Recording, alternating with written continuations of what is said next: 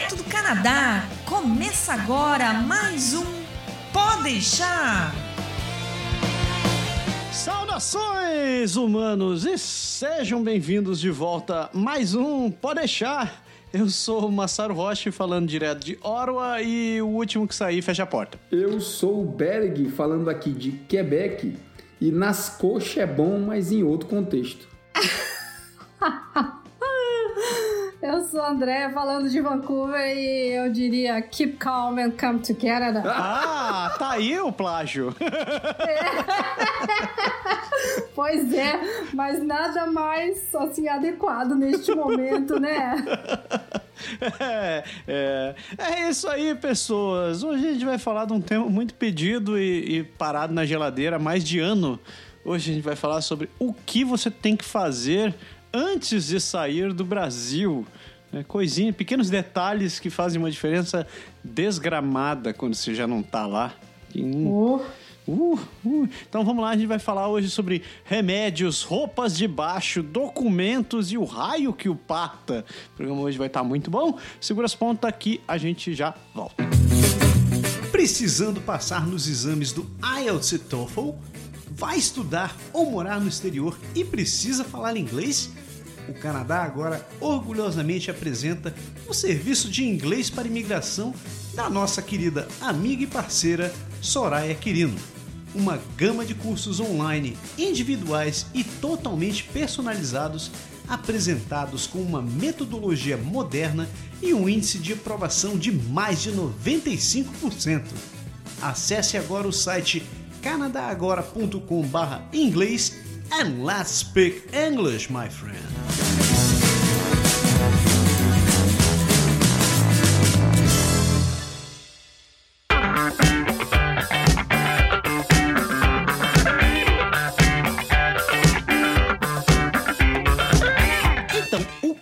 Fazer antes de sair do Brasil? Eu diria a última coisa a fazer é fechar a porta, né?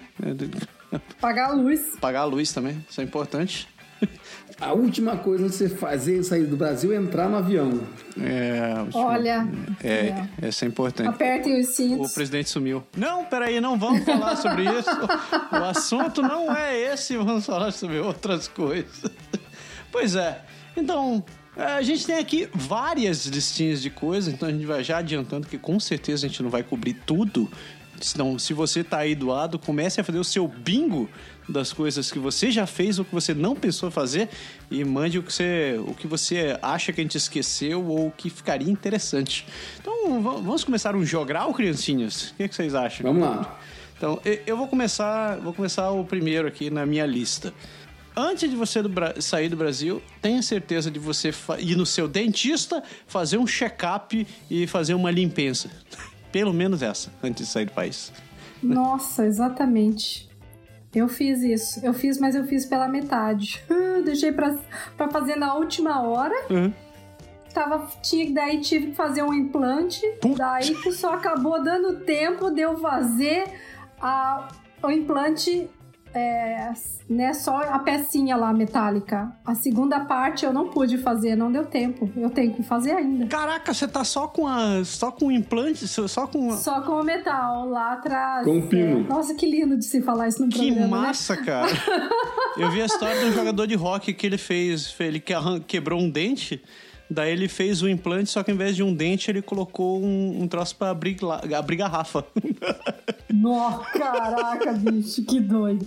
Não, então, o problema é que não deu tempo de. Porque depois que você implanta, você tem que esperar, eu acho que quatro, três ou quatro meses, no mínimo, pra, É. pra aquilo ficar bem solidificado no osso. Sim. E aí você. Porque você não pode já colocar a prótese, né? A peça que vai. O dente propriamente dito. Então, Pode crer. por conta disso, eu tive que vir. E daí ela falou: quando você voltar de férias e tal, você faz, né? Porque a gente também, pelo menos a gente priorizou. Ela fez um procedimento, na verdade, especial que ela conseguiu já colocar o metal na primeira, na minha, numa única visita só de extração, já colocar o metal, já fazer tudo junto, porque não ia dar tempo. E você precisa colocar o metal ali, porque senão daí os seus dentes começam a se movimentar no espaço vazio, entendeu? Pode crer. Então foi pra isso que ela botou o metal lá pra para dar tempo de solidificar e para não, não desestruturar assim toda a arcada dentária. Mas, gente, antecipe-se, não façam como eu. Vai antecipadamente ao dentista e veja tudo que precisa fazer e faça, porque aqui é uma fortuna de caro dentista. Quando você acha, né, cara?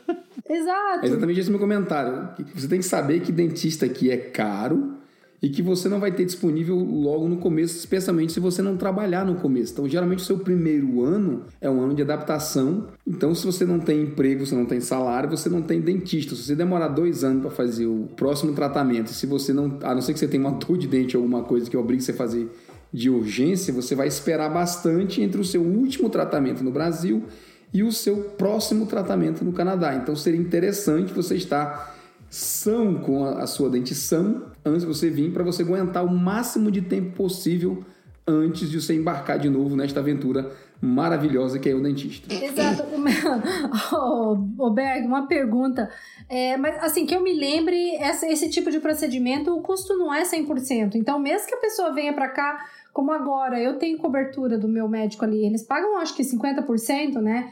E essas coisas são super caras aqui. Acho que ainda assim compensa fazer no Brasil. Custo com dentista em geral, desde uma restauração simples até um, um caso mais, mais como uma cirurgia, uma ponte, alguma coisa, vai depender muito do seu empregador. Tá? Tem empresas, tem programas, ah, o complemento dentário pode ser de 50%, de 80%, de 100%, ele é dado pela empresa. E tem empresas que não tem, por exemplo, eu hoje aqui no governo, o governo de Quebec não dá assistência dentária para os funcionários. Então, eu tinha antes plano, hoje eu não tenho mais. Então, quando eu vou ao dentista, eu tenho que pagar do bolso tudo que eu faço, seja qual for o tratamento, tá? Quando você tem um plano, você tem um desconto. Então, é mais fácil. Se custou 200 e seu plano cobra 80%, você vai pagar a diferença. Muito, muito, muito simples a conta assim. E quando você não tem, você vai pagar os 100%. Então, você tem que estar preparado para isso. E se você vem em família, que é pior ainda, né? Uhum. Aí você uhum. tem que lembrar que geralmente, né? Tratamento dentário é você faz a limpeza e depois você vê se você tem alguma coisa a corrigir uhum. e você vai embarcar na série de correções, seja ela uma ou várias, para cada membro da sua família. Então, só para dar uma ideia, eu tive no dentista para fazer uma restauração, trocar uma das minhas restaurações semana passada, certo? Com as taxas e tudo, me custou a pequena bagatela de 200 doletas. Nossa, que barato! Aí custou barato, porque aqui é bem mais caro que isso. Ah, eu paguei três restaurações para as minhas crianças, saiu mais de mil dólares. Três. Hum. pois é. Mas assim, eu já acho 200 dólares caro, entendeu? E isso é só para um. Isso não tá. E é só a restauração. Quando eu fui fazer a limpeza, foi outro, outra bagatelinha que morreu antes, entendeu? Vale dizer também, importante falar, não é bem um assunto, mas já que a gente está falando de dentista, é crianças até 12 anos, 11 anos e alguma coisa, não pagam. Pelo menos aqui no Quebec não pagam, tá? No Quebec, não paga. Aí no, aqui em Ontário paga e aqui em BC paga. A gente tem essa vantagem, tipo, meu filho mais novo tem 9 anos, ele ainda faz tratamento dentário gratuito. Meu filho que passou os 12 anos agora já vai fazer ele morrendo no bolso do papai. Outra coisa que é importante você lembrar em relação à sua documentação, tá? Tem uma série de documentos que você vai precisar traduzir tem uma série de documentos que você vai precisar trazer e tem outros que você tem que deixar guardado no Brasil de forma segura, inclusive, por exemplo, né, o caso da procuração. A tal da procuração é uma coisa importante você deixar alguém na sua família, já que você está saindo do país, você tem uma procuração que dê direito a algum membro da sua família, seu pai, sua mãe, sei lá, um tio, alguém que você confie, para que se você tiver alguma coisa não tratada nos primeiros meses, pelo menos, que você possa ter alguém que vai resolver isso para você no Brasil. É, e que não tenha relacionado a banco, porque pouco importa você ir no banco e perguntar qual a procuração que você vai fazer, a hora que a pessoa for no banco, ela vai dizer, não, essa procuração não serve. Então, não acredite em banco, não acredite em procuração, porque eles sempre vão arranjar um jeito de enfiar no seu rabo. É, eu já tive colegas que comentaram que eles foram até o banco antes de vir e fizeram um, um documento lá no banco, ou daí tiveram que levar para assinar, para reconhecer firma, alguma coisa assim, para funcionar como procuração para eles. Mas assim, eu nunca ouvi a história do depois, de que ah, a pessoa precisou daquela procuração que foi orientada a fazer pelo próprio banco e que não adiantou. Você teve caso assim? Ah, eu comigo várias vezes que eu precisei. Ixi, Ixi. Já, já precisei alterar a senha, não deixavam. Já precisei fazer recadastramento, não deixavam. Já pedi para fazer transferência de dinheiro, também não deixavam. Então eu olhei assim, velho, se eu fiz três procurações com vocês, nenhuma das três funcionou. É, mas você deveria ter feito com a gente aqui. Eu falei, eu fiz com vocês aí. Você não, você não tá entendendo. Aí eu, fiz sua besta, eu fiz com vocês aí. Ela, é, não sei o que, deixa pra lá. É, banco é a maior dor de cabeça mesmo. É, então, nossa. pouco importa. Se você for no É. banco e fizer a procuração, você vai ter que ir pessoalmente mesmo. Então, não se estresse com o banco. Como eu falei, faça uma listinha de documentos importantes. Você vai ter que trazer, por exemplo, certidão de nascimento, certidão de casamento, um monte dessas coisas. Tudo traduzido. Se você puder traduzir no Brasil, beleza. Se você não puder, aqui, aqui nos bancos, em alguns lugares, alguns órgãos, tem serviço de tradução que é aceito e recomendado. Então você não seria, não ficaria tão desmunido. Mas é importante lembrar que você tem que trazer, você não pode deixar esses documentos lá. Carnê de vacinação para as crianças, muito importante, para você poder continuar seguindo aqui o cronograma de, de vacinação se você tem filho pequeno. Você não consegue matricular na escola se você não tiver a carteirinha de vacinação. Vocês conseguem aí? Ah, eu não lembro. É, eles não aceitam, não. É, meus filhos nasceram aqui, então eu não sou parâmetro, né? É, se você não tiver a carteirinha de vacinação, eles não aceitam. Você daí tem que, tipo, fazer as vacinas aqui e botar as vacinas em dia, entendeu? Uhum.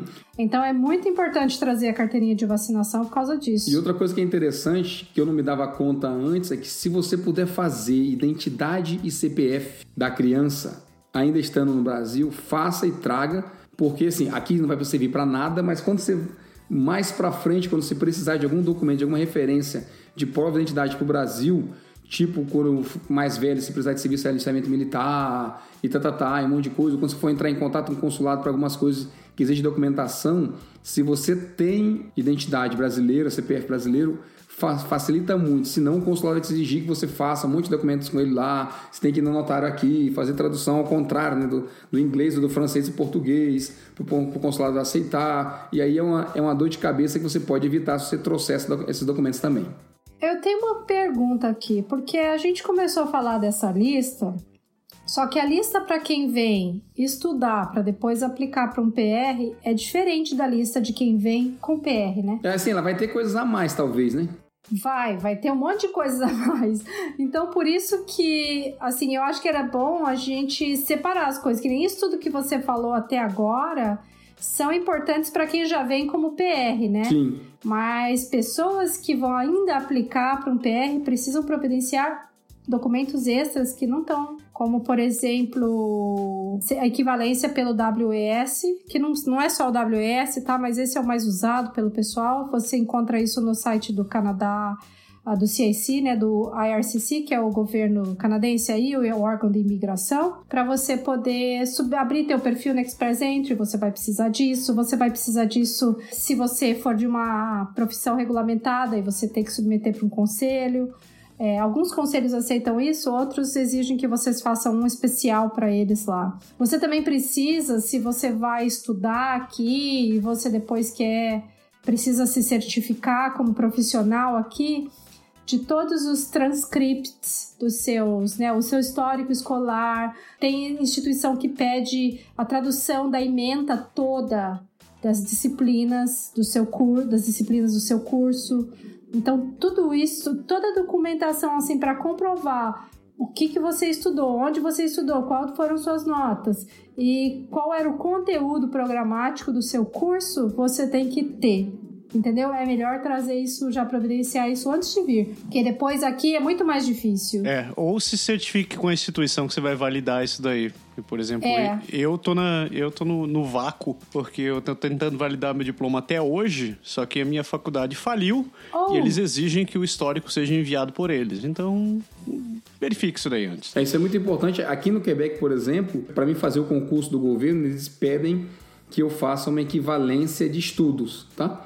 Então eu tenho que provar que o meu diploma do Brasil é aceito no mesmo nível aqui, se são equivalentes. O teu diploma em si, o papel do diploma, ele não serve para nada. O que conta realmente é você trazer, como você falou, conteúdo programático. Ele tem que estar todo, você tem que chegar na universidade e pedir para eles te darem toda a grade curricular que você cursou na sua faculdade, fora suas notas, essas coisas, né? Mas e que ela seja traduzida. Você, você vem para cá, você pode traduzir para o francês, Se você vai para algum canto anglófono, você traduz para o inglês e isso aí vai servir de base para você dar entrada na, na imigração, para você ter a sua equivalência de diploma.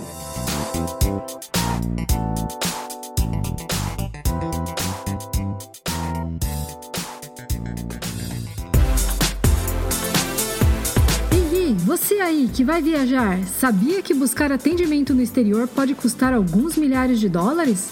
Então por que viajar sem contratar um seguro viagem? Quer seja turismo, estudo, trabalho ou imigração, você deixa a sua estadia muito mais segura e tranquila por menos de um dólar por dia. Isso mesmo, menos de um dólar por dia. Seguro Viagem do Canadá Agora e Energia Finances, um serviço aprovado e recomendado por quem já contratou e utilizou. Acesse agora o site canadagora.com/seguro e contrate o seu.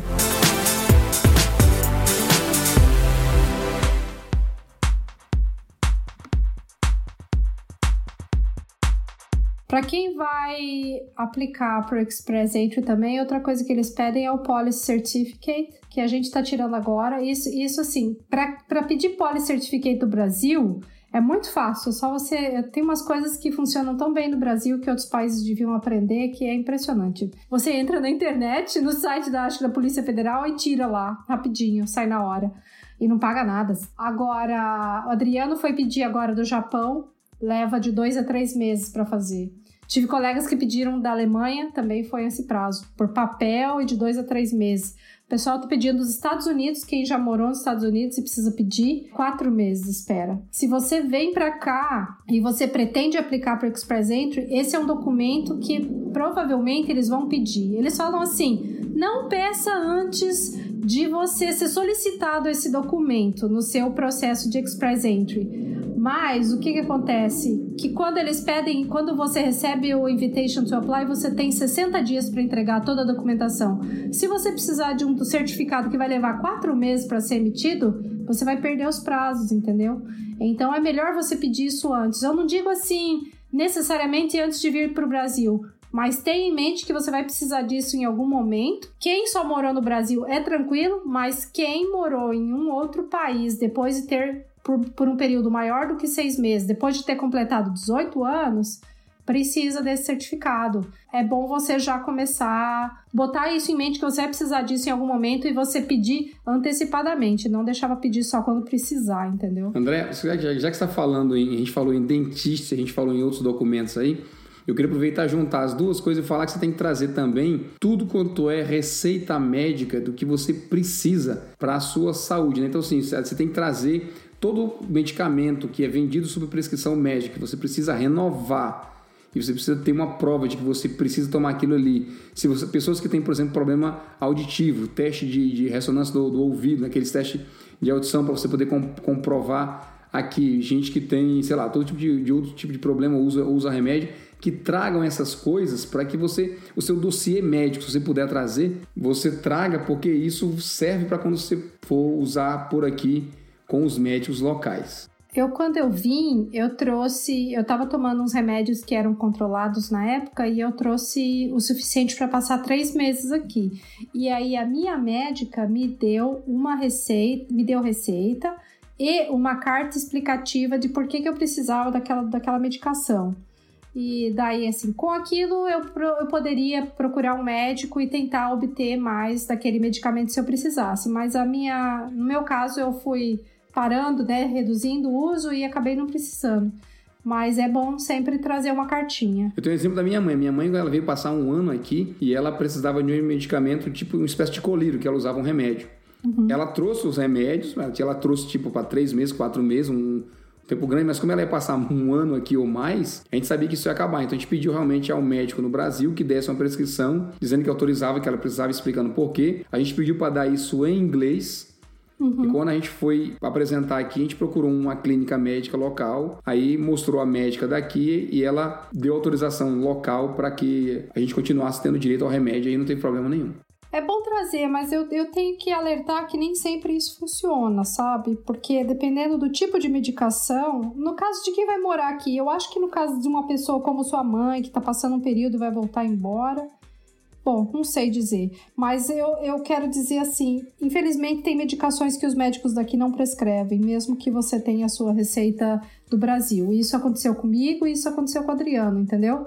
E daí o que eles vão fazer é receitar um equivalente ou um remédio que eles acham que seja adequado para aquele caso, mas que não é exatamente o remédio que você usava no Brasil. Aí vai ser de acordo com o médico. Concordo contigo. A Mar passou por essa e a gente acabou descobrindo que, por exemplo, neosaldina é proibido ser vendido aqui no Canadá. Ah, é? Então, uhum. É, você não vai conseguir comprar neosaldina em canto nenhum. E se você estiver tomando e falar pro seu médico, você vai levar uma comida violenta. Né? Dipirona, né? Dipirona também é proibida aqui. É, uhum. Remédios aqui tem uns clássicos, né, cara? Tipo Xofitol, tipo Dorflex, tipo tem vários desses bem comuns que a gente, tá, a gente escuta desde nossos pais no Brasil, que não se usa aqui, não é a mesma coisa. Então, não. você vai ter que achar os equivalentes aqui de acordo com a necessidade. É, eu acho que para quem está chegando é, é interessante, eu fiz isso, trazer a sua farmacinha, né? Desses remédios aí que a gente compra sem receita, tipo, ah, Tilenol, Neosaldina, dipirona, principal. Se bem que dipirona eu não trouxe, tá? Porque eu sabia que era proibido, mas Neosaldina eu não sabia, não. Acho que se eu soubesse que era proibido, eu não tinha trazido. É. Mas aqui tem, tem os equivalentes e tem os, os outros remédios para a mesma coisa. Não, assim, tem. você traz para os primeiros dois meses, vai, tudo bem. Exato. Mas depois não, você vai jogar fora, você vai ter que comprar os daqui, não adianta. Não, mas é isso que eu tô falando. Pra pessoa, quando ela chega, porque a pessoa ainda tá se acostumando, ainda não sabe direito o que comprar, como comprar, se atrapalha nesse início. Então, traz os seus de reserva só para você ter agora para o início, mas depois compre os daqui, porque posso te garantir que tem remédio aqui, tipo Tilenol, no Brasil não funcionava para dor de cabeça para mim. Aqui funciona muito bem. Alivium, que era o. Aqui é o Advil, acho. Uhum. É, o Advil também funciona ainda melhor do que o Tilenol. Então, o Advil eu nunca nem tomava no Brasil, que eu achava que não prestava para nada. e aqui ele super funciona para mim. Quando eu tenho dor de cabeça, eu tomo Advil. Então, é diferente às vezes. Eu não sei o que acontece com o ingrediente, assim, né? O princípio ativo. Eu não sei o que, que acontece que, que aqui acaba que o mesmo medicamento que vende no Brasil vende aqui com o mesmo nome, às vezes ou um pouco o nome um pouco diferente, mas o daqui funciona e lá para mim não funcionava. Então não vamos entrar no mérito da questão, não mas vou falar de teoria da comparação, teoria da conspiração aqui, né? Não vamos conspirar. É, então, mas assim, compre remédio aqui depois que vai funcionar. Para quem não sabe, por exemplo, aquele de enjoo, como é que chama? Dramin? Dramin. É, aquele chama Gravol. Então vai lá e compra o Gravol e toma Gravol e funciona.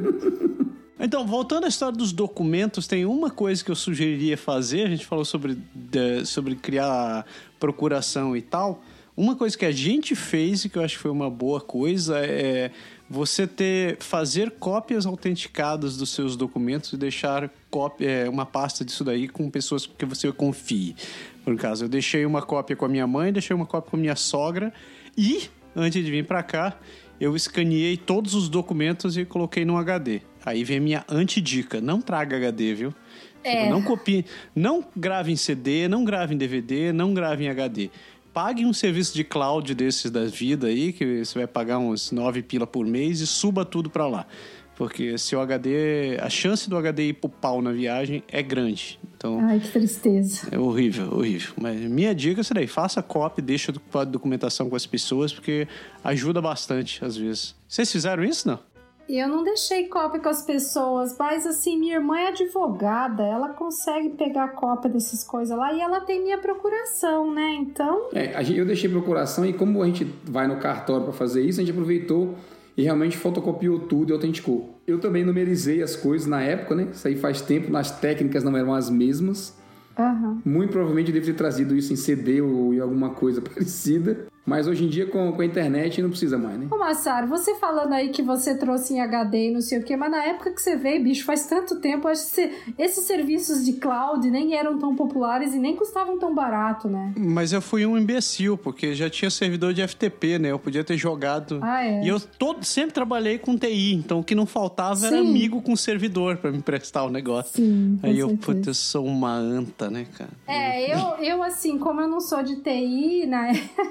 Eu teria feito cópia em dois HDs, né? Porque daí eu teria medo. Mas assim, É. ainda dá pra você perder os dois, né? Ainda pode acontecer isso. Mas o melhor mesmo é botar no cloud, com certeza. Hoje Então, em dia tá fácil. Eu trouxe o HD, eu fiz uma cópia no HD e no- e em DVD. O DVD também foi pro pau. Eu- Ai, fala sério, Ah, bicho. ótimo.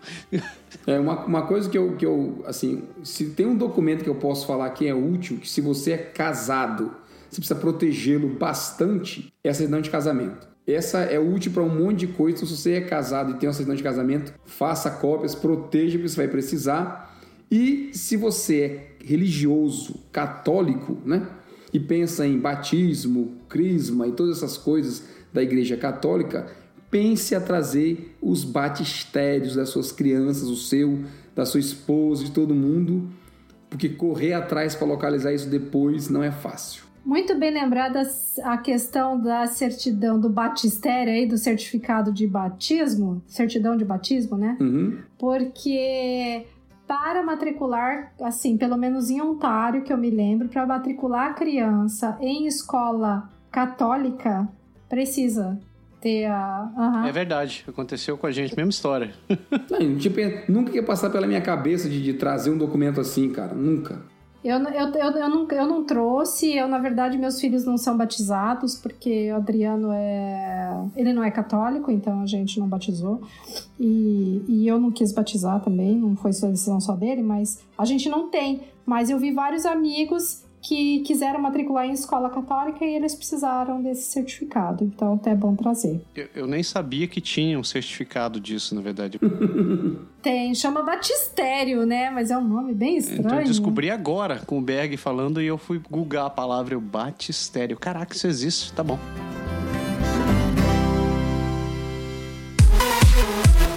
Aqui é o Berg do Aprender Francês Agora e eu posso te ajudar a aprender o francês da vida real. As dificuldades que você tem, muito provavelmente, foram as mesmas que já passamos ao longo de mais de 10 anos de teoria e de prática na língua francesa. Então, rapidinho, a dica é: vá lá no site, aproveita todo o conteúdo dele e, sobretudo, não deixe de baixar gratuitamente o guia Como Aprender Francês na Prática. aprenderfrancesagora.com porque na prática a teoria é outra. A plus.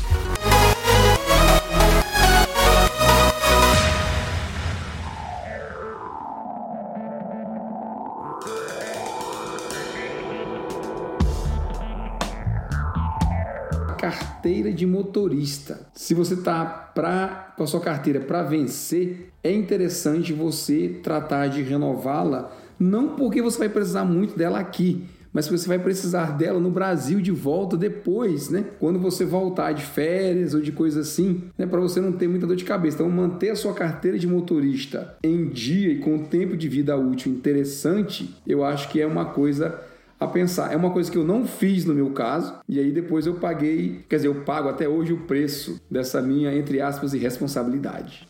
Não, mas você tá falando que você não vai usar a carteira de motorista e não sei o que aqui, mas na verdade a gente precisa da carteira de motorista do Brasil válida para poder utilizar o contar o tempo de experiência como motorista no Brasil. Senão você começa aqui contando só o tempo de Canadá. Você não sabia disso? É, eu não precisei disso aqui, não. Porque quando você veio, as regras eram diferentes. Os carros ainda, ainda, ainda funcionavam na manivela.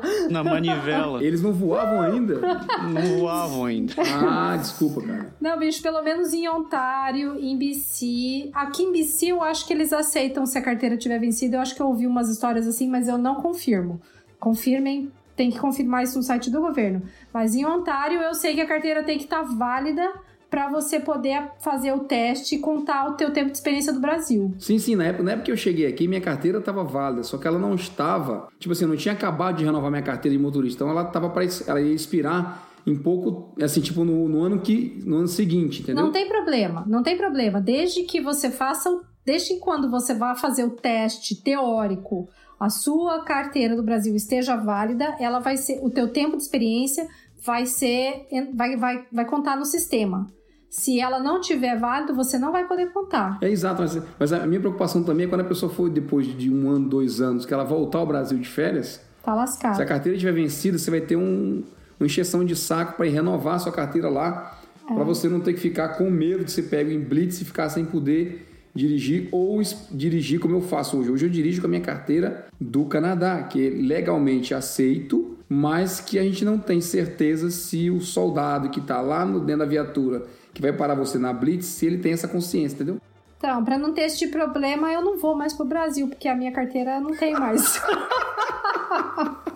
É que eu, eu, já uso um artifício bem mais, bem mais sem vergonha, né? Que eu faço a mesma técnica do Berg, só que quando alguém vem conversar comigo, inclusive nas empresas de, de locação de carro, eu faço um sotaque arrastado de japonês para não pra passar batido, né?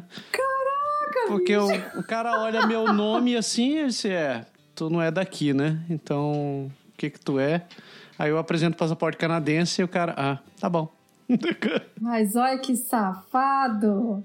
Não, e o pior é que não tem problema, cara. É legal, assim. Agora você imagina, minha carteira de motorista do Quebec, além dela não parecer em nada como uma carteira de motorista brasileira, ela tá em francês, né? Toda, né? Então você imagina às 11 da noite, parar numa blitz, você sai um papel com a lei brasileira, do artigo da Constituição, lá que diz do Código de Trânsito que você tem o direito de dirigir brasileiro, tá, tá, tá explicar pro cara e fazer ele aceitar que aquele pedaço de plástico está dando na mão dele, é uma carteira de motorista válida que com aquilo você pode dirigir. É, você tinha que fazer que nem o Massaberg, você tinha que lascar um francês no cara e entregar o passaporte francês. Canadense. não tem um Gonçalves no nome, é complicado, né? Não tem um Rocha. Olha lascou-se. Não tem Meu nome não é, não é japonês, não. Nossa, vira e diz, não, não, Goncalves, Goncalves. É. Sem brincadeira, já teve canto que eu assim, de fazer uma viagem não interestadual, mas quase, uma viagem por dentro da, do estado do Ceará grande, que você passava num ponto que eles verificavam praticamente tudo quanto é carro. O que eu fiz, eu saí dirigindo, quando eu me aproximei do ponto, eu parei, a, minha, a mãe da minha esposa veio no carro, ela pegou o motorista, a gente passou, e depois lá eu peguei o, o, o carro de novo e continuei, depois que a gente passou do posto de, de, de parada lá. Alegria, alegria.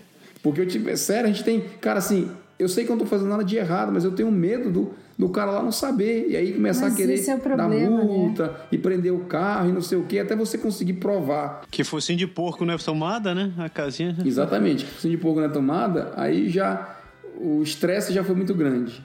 Esse aqui é duro no Brasil, né? Você fica com medo do policial. Porque se o cara tiver mal má intenção também, ele pode sacanear com você, né? Mas, mas não é, ó, sem, sem querer ser pejorativo e sem querer é, é falar mal, mesmo na melhor das intenções de todas as partes, certo? Uma pessoa que é que está na viatura, geralmente a viatura de polícia de trânsito, das que eu vi no Brasil quando eu fui parado, tem um capitão ou um, um, um tenente ou alguém de uma patente maior. Uhum. Às vezes tem um sargento e tem dois soldados dentro. O soldado desce para ir falar com você. Por mais educado que ele seja, ele não tem tanta instrução assim. E eu não sei se ele, se ele tem conhecimento realmente né, eu seria capaz de apostar que ele não tem esse conhecimento, porque a gente mesmo, que é parte interessada, teve que procurar na lei para procurar para saber se tudo é realmente legal e se vale. Como é que eu vou querer exigir da pessoa lá que ela me aceite da forma, sabe? Da forma correta? Não tenho como. André, André, qual a sua dica feminina? Minha dica feminina. Mulheres vão às compras, façam um estoque de calcinha, sutiã e biquíni antes de vir para cá. Bicho, eu não fiz, mas eu devia ter feito. Porque é realmente complicado aqui. Bem complicado. É, aqui, assim, em termos de, de calcinha, por exemplo, né? Você tem ou aquela, aquela que todo mundo acha um horror, que ela mais parece um, uma cueca do que uma calcinha, né? Aquela enorme. A calçola da vovó, calçola né? Calçola da vovó. Ou você vai para tong, string, qualquer nome que eles queiram dar aqui, que é o fio dental, né? Aquela coisa que é meio termo, assim, que é um design mais ou menos parecido com o que a gente tem no Brasil, é difícil. E principalmente, assim, eu particularmente não gosto das cores, não gosto dos tecidos. Mesmo Victoria's Secrets, eu não sei porque que essa marca é tão celebrada no mundo, porque, assim, os sutiãs vestem muito bem, mas eles vestem bem, temos assim de conforto e para deixar o formato bonito para quem tá. Quando você tá com uma roupa por cima. Mas, por exemplo, as lingeries, né, os sutiãs de renda e tudo, da Hope, da outras marcas do Brasil, que eu já não lembro mais o nome das marcas. Nossa, dá de 10 a 0, bicho. Os designers lá, os, né, os fashion designers no Brasil que fazem essas coisas são muito mais criativos, têm muito mais bom gosto. A roupa de academia também. Tragam, porque aqui é tudo flat, assim, é tudo branco, pre... é tudo preto ou azul marinho, preto, azul marinho, verde, escuro, sabe? Eu gosto de, de roupa de academia, assim, eu gosto de uma coisa mais colorida, mais. Verde limão.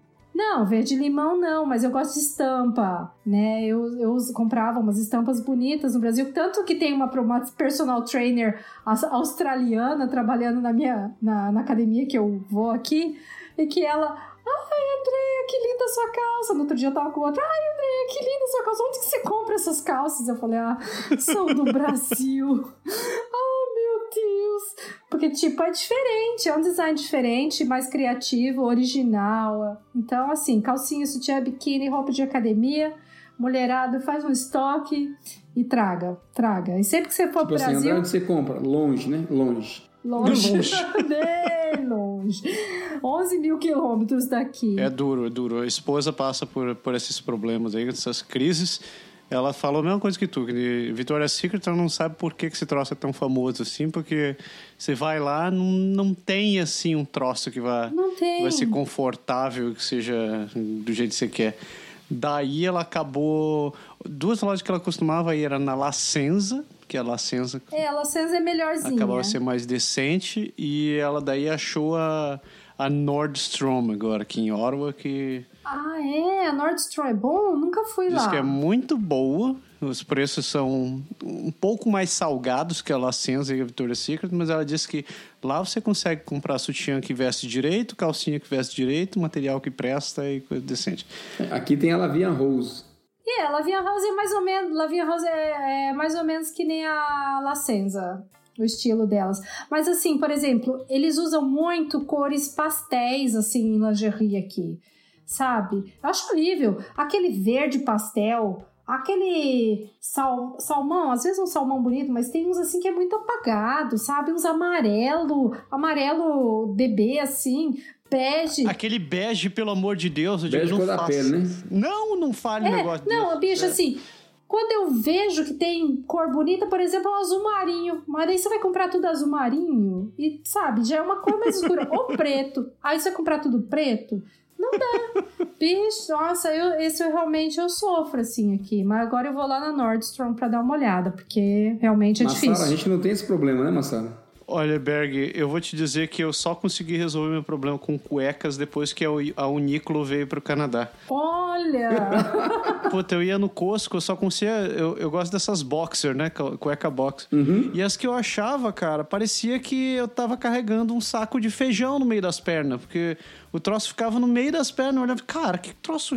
Ou eu comprava um troço que ficava. tirava o ar de tão apertado, ou ele ficava ali com um bolso extra no meio das pernas. Eu falei assim, ah, não. que! Da- daí eu descobri a, a Uniqlo e eu, nossa, material leve, que, que respira. Tem calcinha lá também, viu, André? Aquelas calças. O material deles é muito bom. É, então eu acho que é o Nicro eu já fui. Comprei alguma coisa assim de. De, daquelas camisetes que vem com sutiã já por baixo, assim. Aham. Realmente, a parte de sutiã deles, assim, aqueles que é sem costura, não sei o que, realmente é bom. Mas a calcinha e sutiã, se você quiser uma coisa mais bonita, Não. não, não é. É só o confortável, daí. O confortável você até acha, mas o bonito tá difícil. Sempre.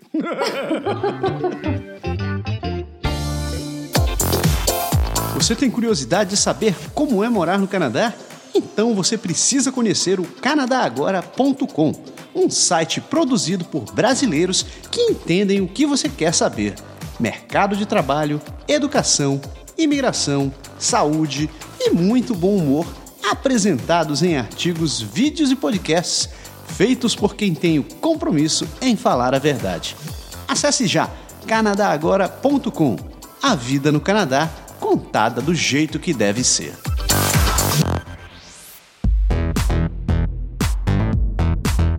Você tiver uma casa, um apartamento, alguma coisa antes de vir pra cá, Se você não for vender e se, não, se você não tiver a intenção de deixar fechado, certifique-se que tem alguém, voltando de novo, que tem alguém que possa responder por você na imobiliária ou como locatário, porque esse troço vai, vai vir atrás de você. Né? Principalmente nesses últimos anos aí, onde tem excesso de imóvel no mercado, que você precisa colocar, no, colocar para vender, colocar para alugar, e, e o troço fica parado, etc, etc. Cuide desse negócio. E tenha certeza de que você faça a tal da declaração hum. junto com junto com seu contador. Converse com seu contador, né? Não vou nem dizer assim, faça a declaração definitiva, né? Vou dizer, converse com o contador para ele te explicar esse negócio de declaração definitiva, porque tem muito. De saída do Brasil, né? Exato, porque tem muito disse-me-disse nessa história. Então, converse com o seu contador e peça para ele te explicar por que, que você tem que fazer a declaração definitiva, quando você tem que fazer a declaração definitiva. E não esqueça desse negócio. Não esqueça desse negócio quando você, antes de chegar aqui, por favor. É, não esqueça, se informe sobre a declaração de saída definitiva. Tem, tem duas coisas, né? Tem a declaração de saída definitiva e tem a saída definitiva. É, eu andei pesquisando isso e eu descobri que são, tem dois documentos, na verdade, que você tem que entregar. Eu não fiz nenhuma ainda, tá? Eu sei que eu tô errada. e, e eu vou fazer esse ano, porque o Adriano foi lá agora, no meio do ano, conversou no banco, conversou no, com os contadores e tal, e a gente realmente precisa regularizar isso aí. É que eu tava estudando, o Adriano tava me colocando como dependente no imposto de renda dele lá no Brasil ainda e tal, né? Porque ele ainda tava lá trabalhando lá, fazendo tudo lá. Então a coisa tava meio confusa. Mas eu acho que, mesmo assim, eu acho que eu deveria ter feito já. É, eu vou fazer porque realmente é muito importante e por isso é bom todo mundo se informar. Eu tenho mais uma coisa aí para falar. Ah, uma coisa que é muito importante, o Beg citou, mas passou muito rápido, talvez, eu achei. É a carta dos empregadores e dos clientes. É, carta dos empregadores, o que, que é? É, se você for fazer teu processo aqui, você vai de residência permanente, você vai ter que comprovar toda a sua experiência profissional. E ao mesmo tempo, você também vai precisar disso se você for uma, uma profissão regulamentada. De preferência, antes de você sair daí, tem gente que consegue negociar até e consegue isso antes de sair da empresa propriamente dita. O Adriano, por exemplo, ele pediu antes dele se desligar da empresa a carta dizendo qual foi a sua experiência de trabalho, quanto tempo você trabalhou, o que, que você fazia, quais eram as suas funções, número de horas que você trabalhava por semana, o seu último salário, tudo, tudo isso tem que estar tá na carta, o modelo está lá no site do governo canadense, você precisa de uma carta de comprovação de experiência de trabalho de todos os seus ex-empregadores para você usar tanto no seu processo de residência permanente quanto se você for se cadastrar, registrar em alguma ordem, assim, para exercer sua profissão regulamentada. Eu, por exemplo, era autônoma, tive que sair pegando carta dos meus clientes para pessoas para quem eu fiz projetos. E posso dizer que só fui fazer isso depois. E, gente, me deu uma dor de cabeça, porque teve cliente que sumiu, teve cliente que eu não achei, teve cliente que não quis assinar. Então, agora sim, eu vou entregar o que eu consegui juntar, entendeu? Mas quanto mais coisa você, principalmente se você for autônomo, quanto mais coisa você conseguir documentar do que você fez de trabalho antes de vir para cá, melhor, né? E depois você tem que traduzir tudo isso, porque tudo que vai entregar para o governo canadense tem que ser inglês ou francês. Do meu lado, eu vou falar agora de uma coisa importantíssima, coisa que eu vivi também na pele. Pratique o minimalismo. Se você é jovem, vai se casar e está querendo vir para cá, compra coisa demais, não faz aquela sua. Converta a sua lista de casamento em dinheiro. Olha, muito bom. Boa. Não acumule coisas demais, porque para se desfazer depois dá trabalho. E outra coisa, não são só as coisas grandes, não, porque a gente passou por uma boa que a gente arrastou durante muito tempo, que é você casa e ganha aquela quantidade enorme de taça de vinho de cristal, de richou e de não sei de que, de conjunto de louça e de talheres da Tramontina e de não sei de que. Ao menos que você tenha um container, nada disso vem para cá. Fora jogo de toalha, jogo de lençol, jogo disso, jogo daquilo, jogue tudo pro alto, entendeu? É mais ou menos isso. Então tenha cuidado porque você fica naquela, traz, não traz, vai quebrar, vou perder, vou vender, ninguém quer, quem vai querer, cara, é uma dor de cabeça é, é pouca coisa, mas é uma coisa chata de você gerenciar. A minha dica aí é para você ter o mínimo que você puder, se você está pensando em vir para cá. E se você está pensando ainda assim, com dois anos, com três anos, vá tentando se desfazer aos poucos daquilo que é, não vou dizer supérfluo, mas daquilo que está guardado no seu armário que você só usa ou tira de lá ocasionalmente ou raramente. Se você não entendeu o que é minimalismo, a gente gravou um programa falando sobre isso daí. Foi. Tá aqui na descrição desse programa também. Vá lá ouvir. Que, como o Berg diz, continue exercitando ele, mesmo depois que você chegue. Sim. É, eu diria assim que para quem pretende migrar, regra de ouro é pratique o desapego. Porque desapego, viva o minimalismo. Total, com certeza. Faça um plano, assim, pare, pare 30 segundos na sua mente ou sente com o seu cônjuge, sua cônjuge, seu parceiro, sua parceira, seja quem for, e diga assim, ó, se nós fôssemos amanhã, quantas malas levaríamos e o que iria dentro? E aí depois você elimina todo o resto, entendeu? Se essas perguntas tiverem como resposta qualquer coisa com mais do que o número de membros que você tem do tronco pra cima, então mude, mude esse negócio. Já tem muita coisa para carregar, né? é demais. Tem que lembrar ainda que agora toda bagagem despachada é paga, né? Agora pior ainda.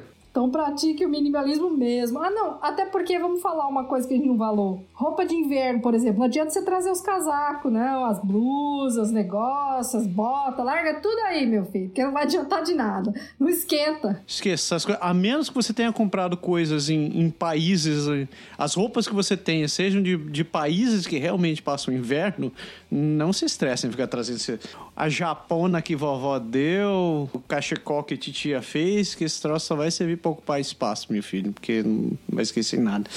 E aproveite o, o ser ao invés do ter. Você vai ser muito mais feliz.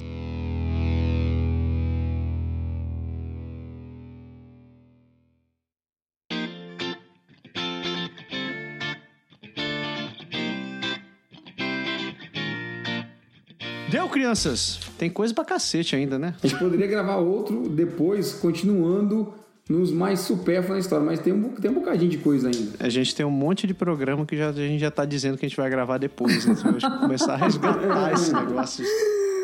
Vai ter que ouvir de novo para poder fazer a lista.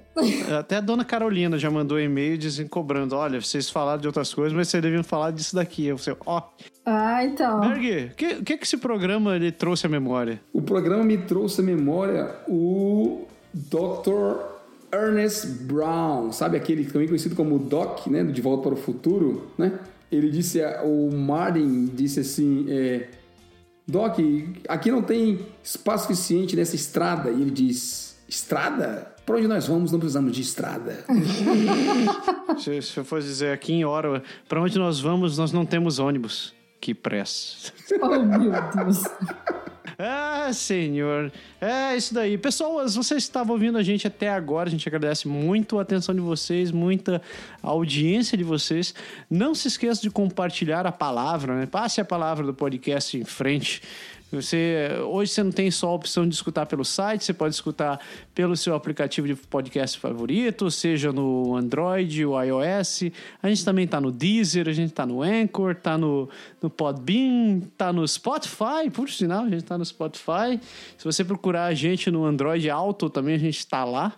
Android alto, que legal. Tamo lá, o duro é você explicar pra ele, pode deixar, porque ele não entende muito bem. Apresente o Pode Deixar para algum amigo que não escuta podcast ou para os que escutam, mas que sabe que não escuta a gente. Ele vai se interessar, talvez. né? É isso daí, fale para as pessoas que a gente não fala só sobre Canadá, a gente fala muita coisa daqui, mas a gente fala de vários assuntos que vão além desse pequeno microverso que a gente está agora. Claro, não deixe de acompanhar também os artigos e as coisas que a gente tem produzido nas outras redes sociais e tem postado também no site. Você conhece o canadagora.com. Tá lá, toda semana tem alguma coisa nova lá, seja um podcast ou um artigo novo. E a gente tá sempre aqui produzindo uns troços novos para vocês. Não esqueça que domingo é dia de drops. Quando não tem eleição, a gente tá lá com vocês. Tá bom. Então tá. Uma excelente semana pra todo mundo, galera. E semana que vem a gente tá de volta aqui com mais um.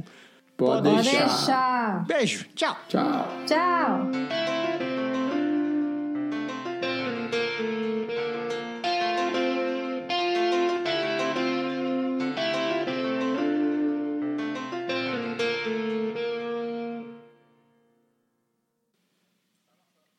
André, André, pô, eu pulei André.